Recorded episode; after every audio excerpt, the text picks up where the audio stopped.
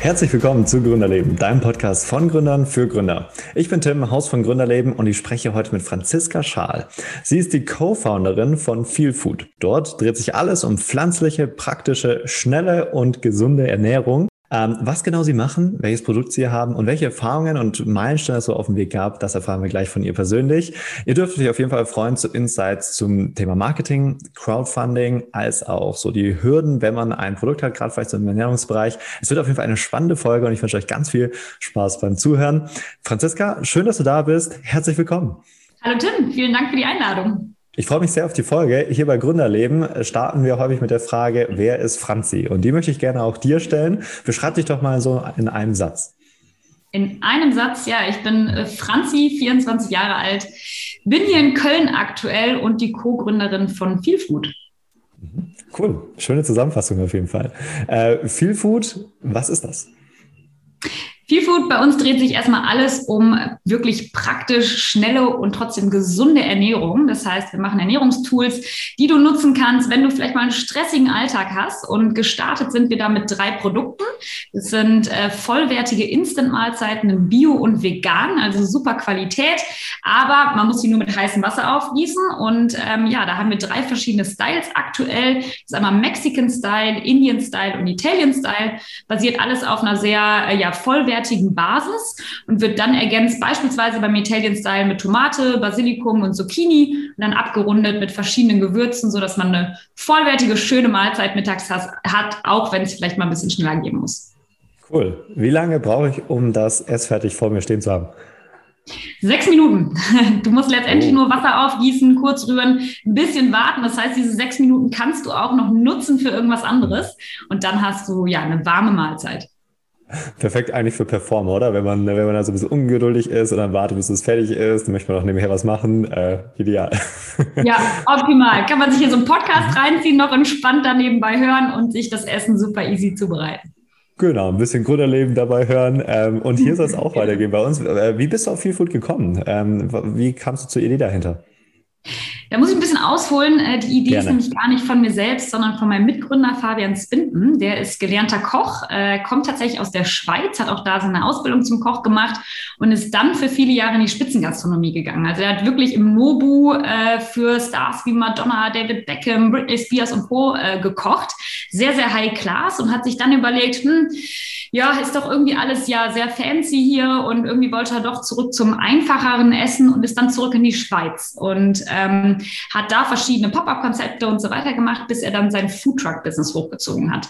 La Ribolita hieß das und er hat so herzhafte Eintopfgerichte im Brot serviert, wirklich leckere, gesunde, schnelle Mahlzeiten eben. Und die Leute fanden das so toll und haben immer wieder gefragt, hey, kannst du dein Foodtruck-Business nicht vielleicht auch noch in eine andere Stadt bringen? Er war in äh, Bern ansässig oder ja, kommt auch eben aus Bern und die Leute aus Zürich und überall fragten, äh, kannst du das nicht irgendwie breiter verfügbar machen?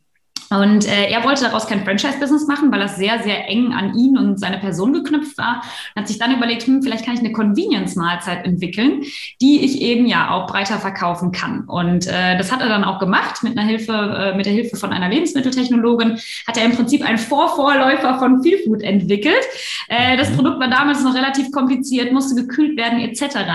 Ähm, hatte auch noch ein bisschen Plastik und sowas. Äh, da war ich nicht 1000 Prozent zufrieden mit. Und so ging es dann aber Stück für Stück immer weiter ist dann verschiedene, durch verschiedene Steps äh, in die Kölner Gründerszene gekommen und da haben wir uns kennengelernt. Mhm. Und äh, für mich war das, ich sage immer, wie so eine Art Jackpot, dass ich ihn kennengelernt habe, ähm, nämlich aus zwei Gründen. A, wollte ich schon immer selber was gründen, war in der Gründerszene unterwegs.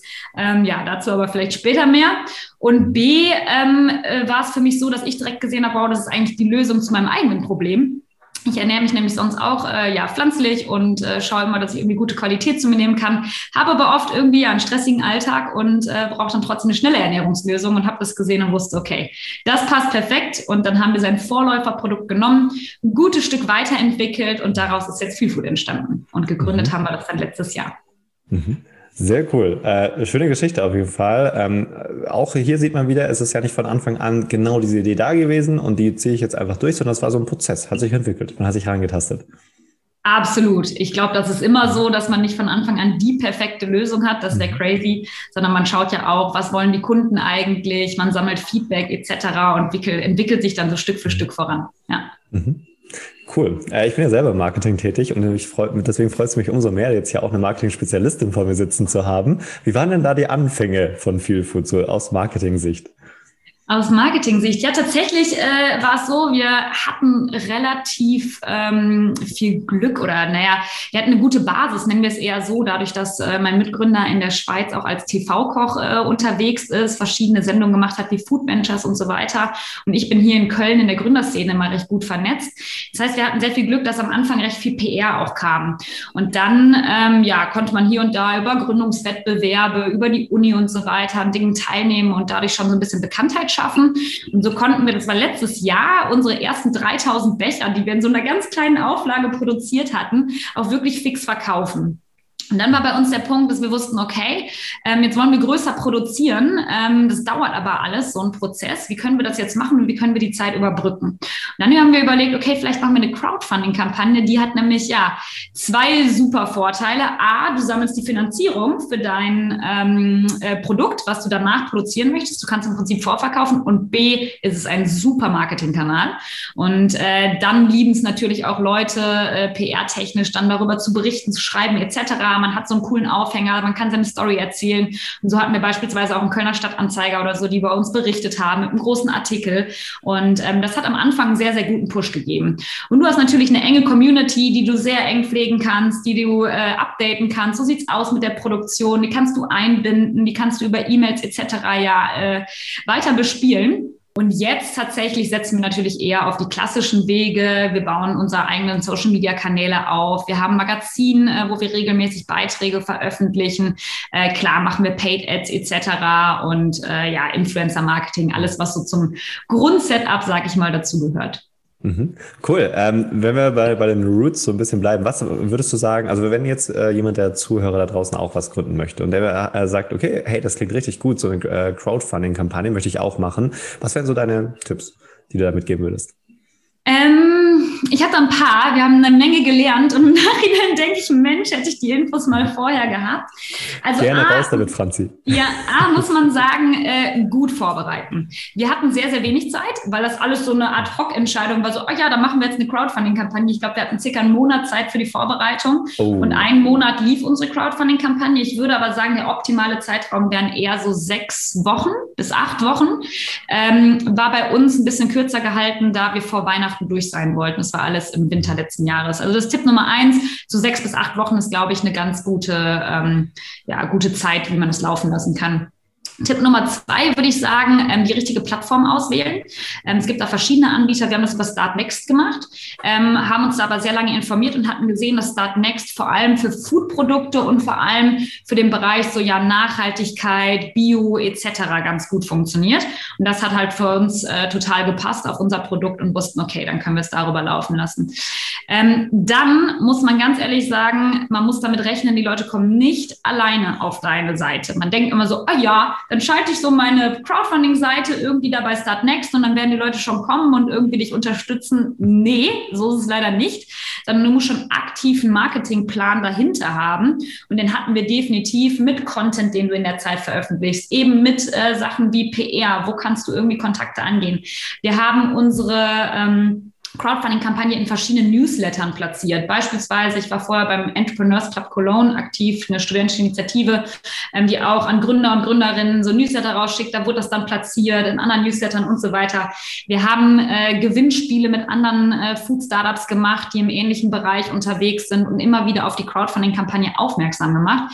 Denn von alleine passiert da nichts, äh, sondern man muss eben schauen, dass man das Ganze gut pusht. Und dann kommt aber schon ein Effekt dazu und deshalb ähm, ist mein letzter letzter Tipp dazu, das Ziel nicht ganz zu hoch setzen. Also Crowdfunding ist ja eh das Alles- oder Nichts-Prinzip entweder du erreichst dein Ziel und dann kriegst du auch deinen Auszahlungsbetrag oder du erreichst es nicht. Das ist natürlich der Worst Case. Ähm, dementsprechend sowieso schon mal nicht zu hoch setzen. Aber beispielsweise bei Start Next läuft es so, wenn du irgendwie 80 Prozent deines Ziels erreicht hast, dann kommst du auf der Landingpage von Start Next relativ weit nach oben. Das heißt, wenn du ein geringes Ziel setzt, hast du sehr schnell deine 80 Prozent. Es geht wirklich nur um den relativen Betrag und nicht um den absoluten Betrag. Dementsprechend kannst du lieber irgendwie ja 10.000 Euro sammeln, hast schnell deine 80 Prozent Prozent voll, darfst gerne überschießen und landest weit oben, als dass du äh, ja viel zu viel dein, äh, zu hoch dein Ziel setzt und äh, ja da sehr lange brauchst, bis du sozusagen den Balken voll hast und dann ähm, gezeigt bist. Äh, ja, das sind glaube ich so die, die groben Tipps, aber im Detail äh, könnte man da sicherlich noch weiter drauf eingehen. Wer Fragen hat, kann mir auch gerne im Nachgang mal schreiben und dann äh, ja, kann ich da noch weiter mitteilen. Bestimmt. Ähm, machen wir am Ende, wo man dich denn äh, auftrifft, wo man da in Kontakt mit dir treten kann. Ähm, was hältst du denn davon, wenn Leute gerade, also dieses Ziel setzen, das ist äh, super clever, gering ansetzen, dann hat man die 80 Prozent sehr schnell voll und äh, wenn, wenn du es auch erreichst, dann steht da zum Beispiel auch noch dabei, in 36 Stunden fully funded äh, und so. Das ist ja auch immer ganz schön, ähm, wo man nochmal diese, diesen, Vertrau diesen Vertrauensbonus bekommt als Konsument, dass man sieht, okay, das muss ja richtig gut sein, richtig gut angekommen sein. Was hältst du denn davon, dass Leute nochmal 3000, 5000 Euro je nach Ziel selber reinschießen, um ihr Ziel zu erreichen, um damit das Produkt dann überhaupt auf den Markt zu bringen? Mhm. Also wir haben es nicht gemacht. Äh, wir hatten ein Ziel von 20.000, haben es tatsächlich äh, erreicht und ein Stück weit übertroffen. War froh, dass es so war. Ganz ehrlich, hätten wir aber nur 19.000 gesammelt, ich hätte auf jeden Fall die 10 noch, äh, die 1.000 noch reingeschossen. Also mhm. Ich glaube schon, weil du brennst für deine Idee und nur weil jetzt irgendwie vielleicht dein Marketingplan nicht perfekt aufgegangen ist und nicht genug Leute auf deine Crowdfunding-Kampagne aufmerksam geworden sind, würde ich es vermutlich einfach machen, um ehrlich zu sein. Ich bin froh, dass ich nicht in der Lage war. Ich kann es aber komplett nachvollziehen, weil du willst ja dein Ziel realisieren und alle anderen, die irgendwie bis zum Betrag von 19.000 jetzt in unserem Beispiel dann gespendet hätten oder beziehungsweise vorgekauft hätten, muss man ja ehrlich sagen, die wären ja auch voll enttäuscht, weil die hätten dann gesehen, okay, das Projekt kommt nicht zustande. Dann lieber doch einen kleinen Betrag noch reinschließen und das Ganze erfolgreich äh, beenden. Kommt aber, glaube ich, ein bisschen drauf an, wenn es ein kleiner Betrag ist, ja, wenn jetzt irgendwie mehr als die Hälfte selbst reintun tun musst, musst vielleicht auch dein Projekt hinterfragen und äh, ja, dann vielleicht realisieren, okay, die Nachfrage ist doch nicht so groß für das, was du da geplant hast. Mhm. Ich glaube auf jeden Fall wertvoller Input, die du jetzt in den letzten Minuten gesagt hast. Ähm, gerade auch eine Crowdfunding-Kampagne, die funktioniert nicht einfach so, sondern du brauchst auch einen Marketingplan dahinter, was bedeutet, du brauchst auch wieder Budget, um das zu bewerben. Absolut, Gut. ja. Wenn wir mal in deine Vergangenheit jetzt äh, zurückgehen, Franz, du hast ja vorher schon angeteasert, du hast ja auch einen spannenden Weg hinter dir. Wo war denn dein erster Kontaktpunkt mit Marketing oder Entrepreneurship? Uh, ja, also erstmal, äh, ich habe ganz klassisch BWL an der Uni Köln studiert und ähm, fand das auch alles immer super spannend und irgendwie cool und wusste, okay, hier im Studium bin ich richtig, wusste aber auch nicht genau, wo es jetzt hingehen sollte und hatte für mich schon immer so ein bisschen rausgefunden, dass ich so ein, ja, der Allrounder eher bin. Ich hatte nie ein Fach, wo ich sagte, okay, das, das sticht jetzt total raus, in die Richtung will ich gehen und habe dementsprechend einfach verschiedene Sachen ausprobiert. War ganz am Anfang äh, direkt bei einer studentischen Initiative, World Business Dialogue hieß die, da haben wir so einen Kongress gemeinsam entwickelt. Ähm, war da aber eher so in diesem Eventmanagement-Bereich und gar nicht groß im Marketing. Ähm, bin dann aber danach ähm, zu verschiedenen äh, Startups in Praktika gegangen, beziehungsweise davor noch zu einem Konzern, zu einem Versicherungskonzern und hatte da für mich gemerkt, Uh, also die Konzernschiene, die wird's für mich nicht. Ich habe äh, gewusst, in meiner Arbeit, die ich da mache, super sinnvoll. Ich meine, das sind richtig gute und wichtige Unternehmen, die wir alle brauchen. Aber ich habe für mich gemerkt, nee, das ist mir irgendwie alles zu groß, alles zu starr. Äh, da finde ich mich nicht wieder. Und bin dann eben genau in Startup-Praktika gegangen, alles noch äh, verschiedene Bereiche. Ich habe da bereits äh, Vertrieb gemacht, ich habe im Einkauf gearbeitet, äh, eben bei der Versicherung. Ähm, und dann später eben auch im Marketing. Und äh, habe dann immer wieder gemerkt, okay, diese kleineren Startups, diese kleineren Teams, die begeistern mich. Und bin dann zum Entrepreneurs Club Cologne gegangen. Das ist eine studentische Initiative, die Studierende mit der Startup-Szene in Kontakt bringt. Und äh, das Ziel dieser Initiative ist einfach aufzuzeigen, hey, der Karriereweg Startup ist auch eine Möglichkeit. Du kannst auch selber gründen oder im Startup arbeiten und musst nicht zwingenderweise in den Konzern gehen, in die Beratung, was auch immer. Und äh, habe da ein Marketing-Ressort angefangen. Ich glaube, weiß gar nicht warum, doch Marketinginteresse hatte ich definitiv, aber äh, ja, irgendwie passte das gerade von der Position den Leuten und so weiter und habe mich da immer weiterentwickelt, habe dann den, ähm, die Marketing-Ressortleitung gemacht und später da dann den Vorstand. Äh, war, ich glaube, um die zwei, zweieinhalb Jahre bei dem Verein und anfangs waren wir irgendwie zehn Leute, nachher als ich gegangen bin, waren wir um die 60 und äh, das hat mir so viel Spaß gemacht, diesen Verein irgendwie mit aufzubauen, Leute zu motivieren, eben ja auch in Marketing-Themen da äh, tätig zu sein, ähm, dass ich immer mehr wusste, okay, ich möchte eigentlich selber gründen, aber ich hatte halt keine gute Idee. Und dazu kam auch noch, dass mein Freund gegründet hat, der macht äh, Normu veganes Eis und den begleite ich jetzt auch seit circa fünf Jahren. Und da habe ich halt auch gesehen, okay, was irgendwie alles möglich ist, wie viel Spaß das machen kann. Und äh, ja, wusste, dass das eigentlich auch mein Weg sein könnte. Ich brauchte halt nur noch die passende Idee. Und dann kam ich ja zum Glück mit Fabian in Kontakt, und so hat es dann perfekt äh, gepasst. Und dementsprechend war direkt klar, okay, das können wir zusammen machen. Und dann wurde nach einer Zeit auch wirklich klar für mich, okay, ich möchte die Bereiche Finanzen vor allem und äh, das Marketing bei uns übernehmen, weil ich dafür einfach am meisten brenne. Und äh, mein Mitgründer macht Produktentwicklung und den Vertrieb. Und Operations decke ich auch noch ab, aber ähm, da schauen wir auch, dass wir Stück für Stück Verstärkung bekommen. Was sind so die zwei größten Fehler, die man im Marketing machen kann? Zwei größten Fehler, die man im Marketing machen kann. Uff. Ich glaube, Fehler Nummer eins ist ähm, zu wenig auf die eigenen Kunden hören. Also das einfach durchdrücken, ähm, ja, was man selbst irgendwie für das Richtige hält, das kann funktionieren. Das muss nicht zwingendermaßen ein Fehler sein. Das kann aber ein dicker Fehler sein. Ich glaube, es ist unglaublich wichtig, dass man nicht immer nur Nachrichten und Botschaften nach außen sendet, sondern auch immer wieder auf Empfangsmodus stellt und sagt, hey Leute, äh, was wünscht ihr euch denn? Wie können wir das Produkt weiterentwickeln? Welche Styles und so weiter gefallen euch? In welche Richtung soll es gehen? Und dann mit den Kunden wirklich kommuniziert. Ich glaube, das ist ein Riesenpart vom Marketing wird auch immer präsenter. Ich glaube, das ist allseits bekannt. Aber auf den Kunden, auf die Kunden hören und äh, da mit denen gemeinsam auch wirklich in die Entwicklung gehen. Ähm, und Fehler daraus wäre dann eben das nicht zu tun. Ähm, Fehler Nummer zwei, ich weiß gar nicht, ob es der Riesenfehler ist, aber schon, man kann auch viel Geld verbrennen. Ne? Also wenn man nicht richtig auf seine Zahlen schaut und äh, ja blind mal in Facebook und Instagram Ads seine Kohle reinsteckt, dann kann man da auch viel verbrennen. Obwohl man auch dazu sagen muss, ein Stück weit ist halt auch investiertes Geld. Also du brauchst auch einen gewissen, gewissen Puffer und gewisses Geld, ähm, gewisses Budget, was du nutzen kannst, um zu testen. Das gehört dazu. Das heißt, man darf auch nicht zu knauserig da äh, unterwegs sein. Aber ähm, ja, wenn man blind äh, reinschießt, dann kann man sehr, sehr viel Geld verbrennen und ich glaube, äh, da machen viele Leute auch dicke Fehler. Ja. Mhm. ja, auf jeden Fall zwei sehr wertvolle Punkte. Was waren, wenn wir jetzt wieder ein bisschen zurück zu Feel Food gehen, ähm, was waren da so die größten Herausforderungen in der Gründung? Bei uns am Anfang den Produzenten zu finden, definitiv, mhm. weil wir ähm, viele Anforderungen hatten, die wir ja mit unserem Produkt eben umsetzen wollten. Mhm. Und jetzt haben wir einen sehr, sehr tollen Produzenten gefunden. Der baut zum Beispiel unsere Rohstoffe zum Teil auch selber an und kann die direkt ja eigentlich vom Feld in der Produktion verarbeiten, ab in den Becher füllen. Äh, das war aber sehr, sehr schwierig zu finden, da wir A, äh, Instant-Rohstoffe äh, brauchen, B, müssen die bio sein und dann auch noch unseren ja, Ansprüchen genügen, dass sie auch wirklich gut schmecken. Und äh, ja, Fabian gerät da regelrecht an seine Grenzen, weil er immer super tolle Ideen hat, was man noch umsetzen könnte und dann die richtigen Rohstoffe äh, zu finden und dann das Ganze ja industriell auch möglich zu machen, äh, war eine Riesenherausforderung, definitiv. Und dazu kommt auch noch, und dafür war eben auch die Crowdfunding-Kampagne sehr praktisch, Du musst im Food-Bereich recht große Mengen produzieren. Gerade was bei uns die Produktion der Becher angeht, also der Verpackungsmaterialien und dann auch dann das Abfüllen, das kannst du nicht in mini kleinen Auflagen machen, weil dann schmeißt du die Maschinen für dich gar nicht an. Das heißt, du brauchst auch ein bisschen Kapital und du brauchst einen Produzenten, der vielleicht ja kleinere Start-up-Mengen, sage ich mal, macht und trotzdem in der Lage ist, nachher auch mehr zu produzieren. Es hilft ja nichts, wenn du irgendwie eine kleine Produktion hast und die stößt dann schnell an ihre Grenzen oder wenn du einen Riesenproduzenten hast, der am Anfang deine kleinen Mengen nicht machen kann. Also das war eine Riesenherausforderung und letztendlich zog sich das auf der Seite auch noch weiter, ähm, dass dann viele Dinge sehr lange gedauert haben und wir immer wieder mit äh, ja, Lücken kämpfen mussten und dann eben ja genau eine Crowdfunding-Kampagne da reingefüllt haben oder ja eine Kampagne bis zum äh, richtigen Shop-Lounge dann nochmal. Ähm, und Zeit füllen mussten irgendwie, äh, bevor wir richtig verkaufen konnten. Also das waren eigentlich unsere, unsere Hauptknackpunkte. Mhm. Spannend, aber hat ja dann alles funktioniert, letztendlich.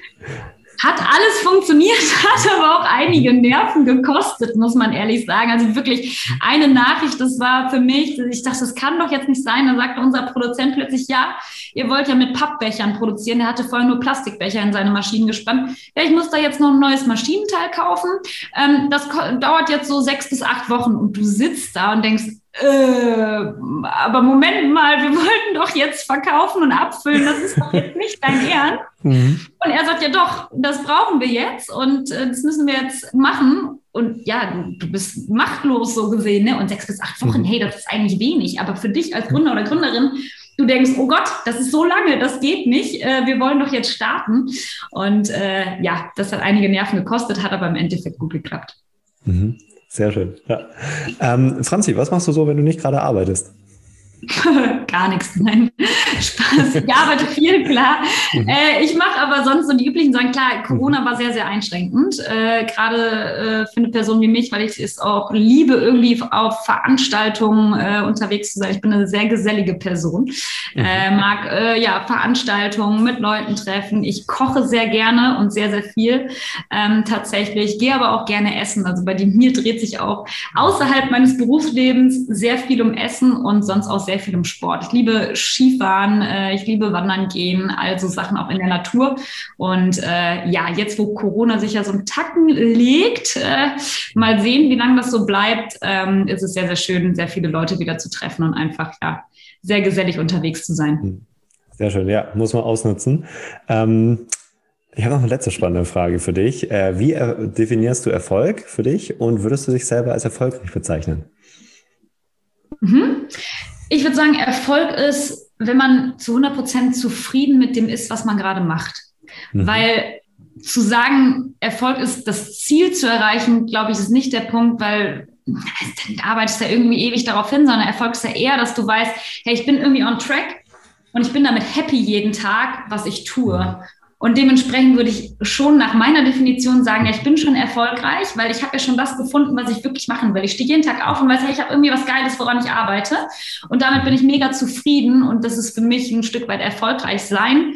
Ähm, ich glaube aber Erfolg im weiteren Sinne ähm, und das ist aber dann eigentlich eher das, was dabei rauskommt, sind dann schon klar die Dinge, die Zahlen, die sich irgendwie messen lassen. Hey, so und so viel Umsatz hast du gemacht, du fühlst dich irgendwie erfolgreich, wenn du ein gewisses, ja, weiß nicht, letztendlich dann doch auch Geld verdienst und irgendwie Kunden an Land ziehst, weil es irgendwie diesen Erfolg bestätigt. Aber für mich ist es eher die Bestätigung dann für das, was du eigentlich fühlst, nämlich, dass du dich 100 Prozent mit dem wohlfühlst, was du gerade tust. Das ist für mich Erfolg. Mhm. Eine sehr, sehr schöne Definition. Ähm, ja, auch fast schöne Schlussworte. Ähm, noch die Frage, haben wir vorhin äh, angeteasert, wo kann man denn jetzt mit dir in Kontakt treten? Wer sagt, hey, ich äh, habe da ein paar Fragen oder ich finde es einfach cool, was ihr macht, wo kann ich denn viel Food kaufen? Ähm, was sind da so eure Einfallstore?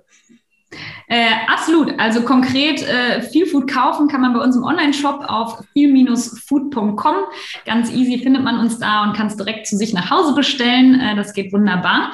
Ähm, mich persönlich erreicht man super über LinkedIn. Äh, einfach unter Franziska Schal suchen, mich anschreiben und dann äh, kann man da sehr, sehr gerne in Kontakt treten. Ja, und wenn der ein oder andere eine Crowdfunding-Kampagne macht, äh, sagt mir Bescheid. Ich glaube, wir haben sogar schon einen Blogartikel mal irgendwann drüber geschrieben.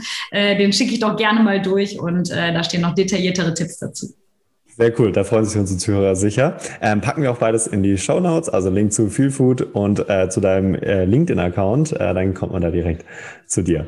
Ähm, cool. Hast du noch irgendwelche abschließenden Worte für die, unsere Zuhörer? In jedem Fall bedanke ich mich auf jeden Fall für die Zeit und die coolen Insights. Danke, Franziska.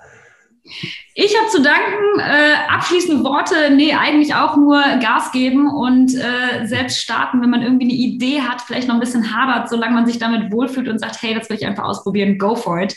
Äh, ich würde es niemals bereuen. Äh, und von daher glaube ich, äh, ja, kann man das als Abschlusswort nehmen. Ich danke dir. Sehr schön. Und euch da draußen viel Erfolg beim Gründen und mach's gut. Habt einen schönen Tag. Danke, du ebenfalls.